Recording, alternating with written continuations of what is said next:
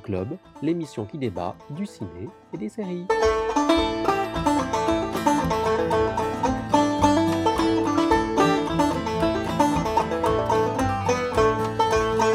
Salut à tous et bienvenue dans le Wilson Club, l'émission qui débat du ciné et des séries. Alors aujourd'hui pour cet épisode enregistré en mars 2016, nous plongeons dans la Chine du 9e siècle.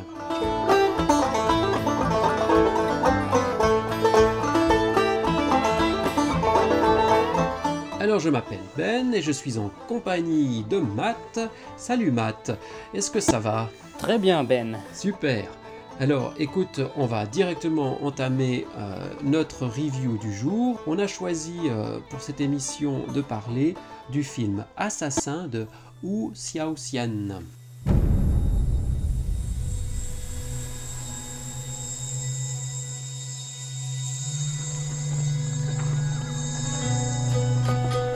L'histoire se passe en Chine au IXe siècle.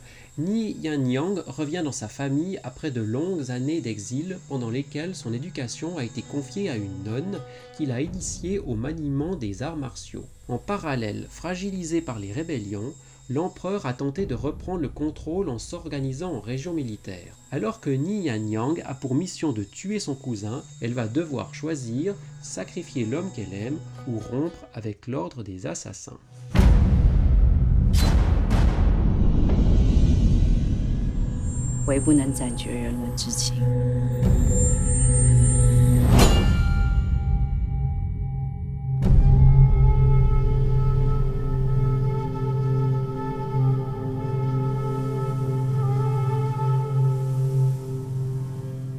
Alors le film est réalisé par le taïwanais Wu Xiaoxian. Les acteurs sont interprétés par Chuki, Chang Chen et Yu Zhu.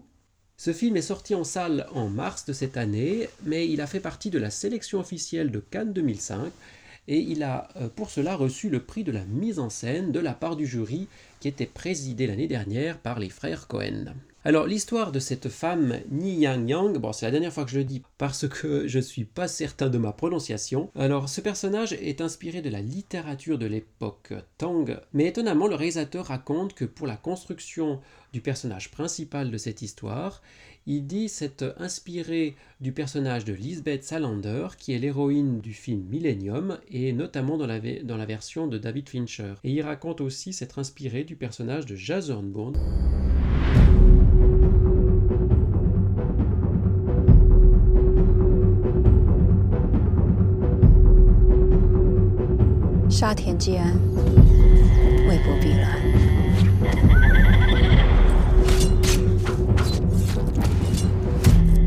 Alors l'intrigue nous parle de complot, d'amour impossible et de politique, dont notamment on peut faire le lien avec la relation complexe qu'entretient la Chine continentale avec Taïwan, qui est la terre euh, d'origine du réalisateur. Mais c'est pas vraiment l'essentiel de, de, ce film, car Xiaoxian a une approche picturale du cinéma et ce film est d'une beauté sidérante. Est-ce que toi aussi, ce film t'a intéressé? Oui, bien sûr. Euh, moi, vraiment, je salue ce cinéma qui, qui prend vraiment son temps. Euh, par rapport à beaucoup de films qui vont, on voit même en 10 ans une, une évolution assez générale euh, des, films, euh, disons plutôt occidentaux, euh, où vraiment le, où ça va de plus en plus vite et on a des fois, on, voit des, splendides décors, c'est une claque visuelle, mais ça dure euh, vraiment très peu de temps. Tandis que là, on a vraiment des, effectivement des, longs plans séquences qui, avec, c'est souvent des plans fixes ou des légers travelling mais où on a vraiment on a, on a le temps mais de, de voir tous les détails. Et moi, j'ai trouvé ça très intéressant et enrichissant de pouvoir tout observer ce qui se passe dans la scène. Euh, il, y avait, il y a par exemple une scène qui m'a frappé euh, où on voit une table avec des, gâteaux chinois où on a presque envie de, j'avais presque envie de goûter ces gâteaux tellement euh, en fait le plan, on avait le, même plan fixe sur le, même décor. Et puis une autre chose que moi, qui m'a un peu surpris dans, dans cette mise en scène, c'est qu'il n'y a pas du tout de chant contre chant.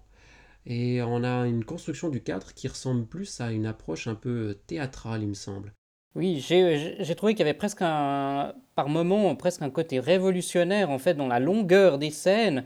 la scène qui m'a le plus marqué, c'est cette scène qui se, qui se passe en haut de la montagne où on voit vraiment cette brume qui monte petit à petit jusqu'à ne plus voir en fait l'horizon et la plaine. J'ai trouvé cette scène pratiquement révolutionnaire en fait au niveau cinématographique, ça m'a ça m'a vraiment frappé.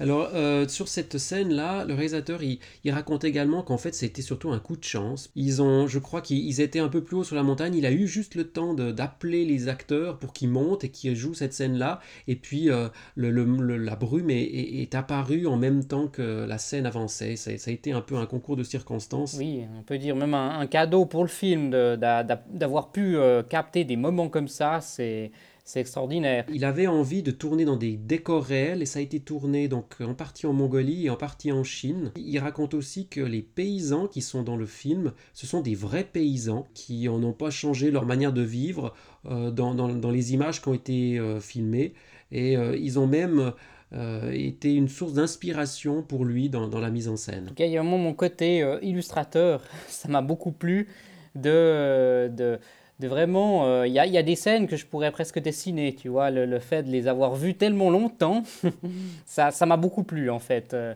au niveau vraiment euh, de l'observation, il y, avait vraiment beaucoup de choses qui m'ont plu. Dans les décors, les lumières, les... Le réalisateur Oussiosian dit qu'il aime englober les arrière-plans. Alors il me semble que pour ça, il, doit utiliser un objectif qui a une grande ouverture, ce qui crée des, des flous en arrière-plan qui sont très beaux et il joue avec la brume dans les extérieurs, mais c'est surtout dans les intérieurs.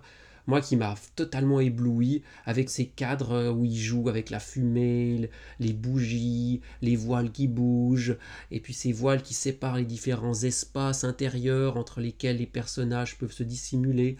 Et tous ces voiles bougent, donc de temps en temps tu les vois net, de temps en temps ils redisparaissent derrière les voiles. C'est magnifique. Oui, ça, vraiment, ça donne vraiment un aspect très artistique dans, dans la scène. Euh, alors aussi, le, il y a encore un autre aspect par rapport au personnage, le fait que, aussi que les séquences durent très longtemps. On, on a une manière un peu de deviner un peu ce qu'ils pensent. Euh, on voit vraiment, le, leur, euh, le, vraiment leurs expressions qui changent, ces moments vraiment où ils sont très pensifs. Ça, ça, apporte aussi quelque chose pour le jeu des acteurs, j'ai trouvé. Mm. Oui, les acteurs, alors il y a la fameuse Shuki, l'actrice principale. Effectivement, elle, elle dit très peu de choses d'ailleurs. Hein. Tout son jeu d'acteur repose presque, je dirais, sur les émotions qu'on lit sur son visage, mais il n'y a pas d'épanchement, de, longues euh, phrases. C'est une interprétation qui est très très subtile, j'ai trouvé, effectivement. Le film avance lentement, il est il, a un côté très contemplatif, et puis soudainement, ça explose avec des espèces de combats fulgurants qui sont mais très intenses mais très brefs en même temps. Que, oui, on, vraiment en allant voir ce film, il faut pas vraiment, euh, il faut pas attendre de l'action.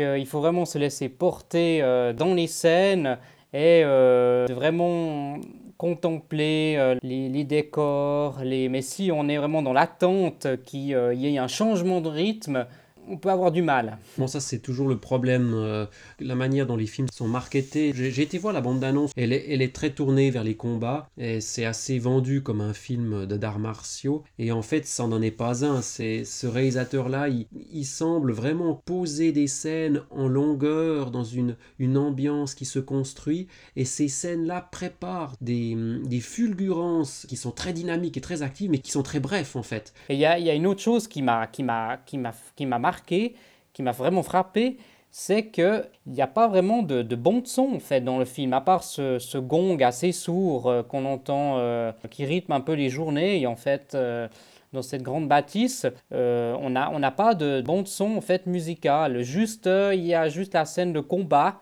où on a quand même une petite musique qui rythme un peu, puis la musique de fin. Mais sinon, on n'a pratiquement pas de musique pendant le film.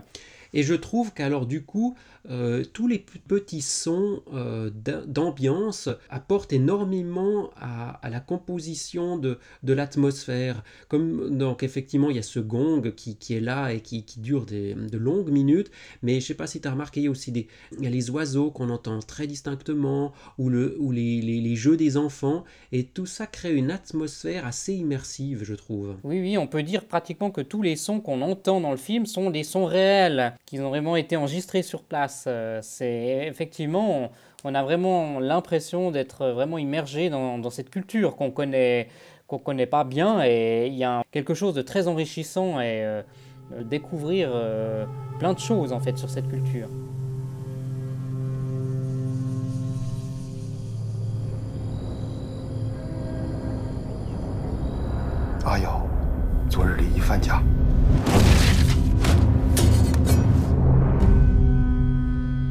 En bonus, on vous propose euh, en lien avec ce film un autre film chinois de Zhang Yimou qui est très différent dans sa mise en scène, mais qui se passe euh, exactement euh, à la même époque. C'est le film qui s'appelle La Cité interdite, qui se passe également pendant la dynastie Tang, également dans cette période où l'empereur fait face à des complots, mais ce film-là présente l'autre face. Le film Assassin se passe chez un gouverneur dissident, alors que le film La Cité interdite se passe chez l'empereur. C'est un film qui semble être intéressant à voir en lien avec, euh, avec ce film. Es-tu d'accord, euh, Matt? Oui, bah forcément, si on est dans la, pratiquement la même époque, euh, le même contexte, euh, il y a de, vraiment des grandes similitudes. On retrouve aussi tous ces assassinats, ces empoisonnements euh, dans ces dynasties. Le, oui, le, le film, un aspect au niveau de la réalisation qui est très différent, mais on, est, on sent qu'on est on est dans la, même période.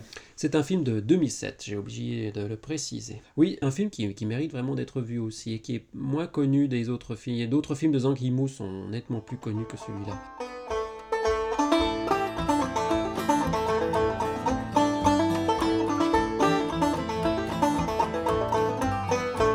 Voilà donc on arrive à la fin de cette émission. Donc on vous a parlé aujourd'hui du film Assassin de Wu Xiaoxian on espère que cette petite review vous a intéressé. Alors avant de nous quitter, euh, dis-moi Matt, est-ce que l'on peut te retrouver quelque part sur la toile? Oui, alors toujours sur euh, Twitter, at matt-du-bas script. Très bien, et puis pour ma part, c'est Ben Lamba également sur Twitter. Donc vous pourrez retrouver nos autres émissions sur SoundCloud, et notamment le dernier review qui traite de la série The Man in the High Castle. On vous remercie euh, très chaleureusement d'avoir pris le temps de nous écouter, et puis on vous dit à très bientôt. Ciao ciao Ciao